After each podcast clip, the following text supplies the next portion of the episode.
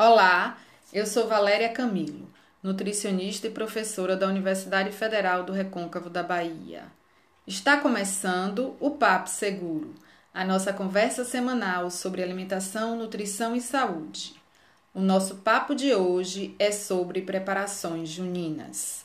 No mês de junho, comemoramos os festejos juninos, os quais fazem parte da nossa cultura, e neste período existem várias preparações típicas elaboradas à base do milho, aipim, amendoim, genipapo, laranja, tangerina, puba e coco. Os alimentos e preparações característicos desta época são considerados calóricos e gordurosos.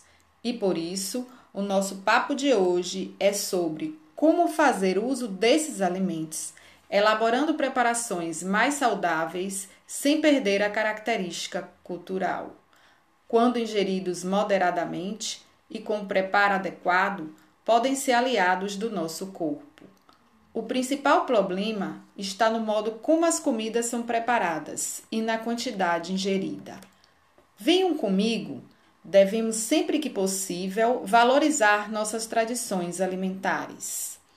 A primeira dica é que devemos utilizar principalmente alimentos in natura.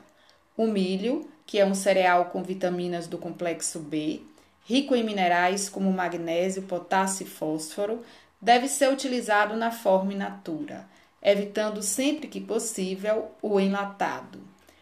Ele pode ser consumido cozido em água e sal ou assado, e também como ingrediente em preparações como a pamonha, a qual pode ser doce ou salgada, um mingau de milho, a canjica, o cuscuz e o bolo.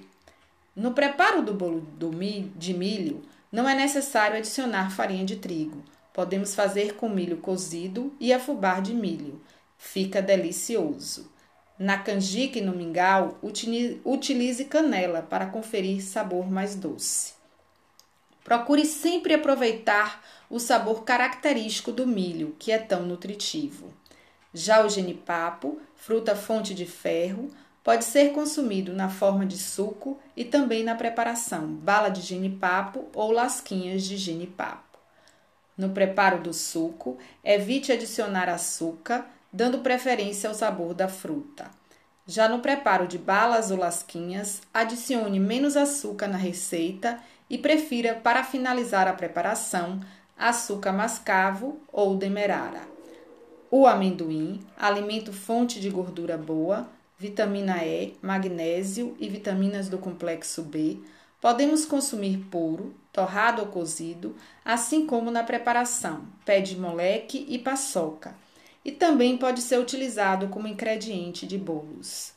Nas preparações como pé de moleque e paçoca, Dê preferência a fazer em casa, evitando comprar prontos, e atente-se para a quantidade de açúcar adicionado e a quantidade consumida.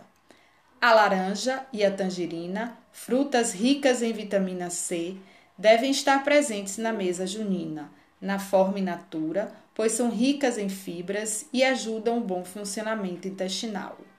Lembrem-se, é importante manter uma alimentação equilibrada sempre variada, com ingredientes regionais do país, sem exageros e com bom consumo de água, comendo devagar, desfrutando dos alimentos sem pressa, assim o seu organismo dará sinais mais claros quando estiver saciado, e dessa maneira você evitará comer mais do que o necessário. Não deixe de nos acompanhar nesse canal. Um abraço e até o próximo Papo Seguro.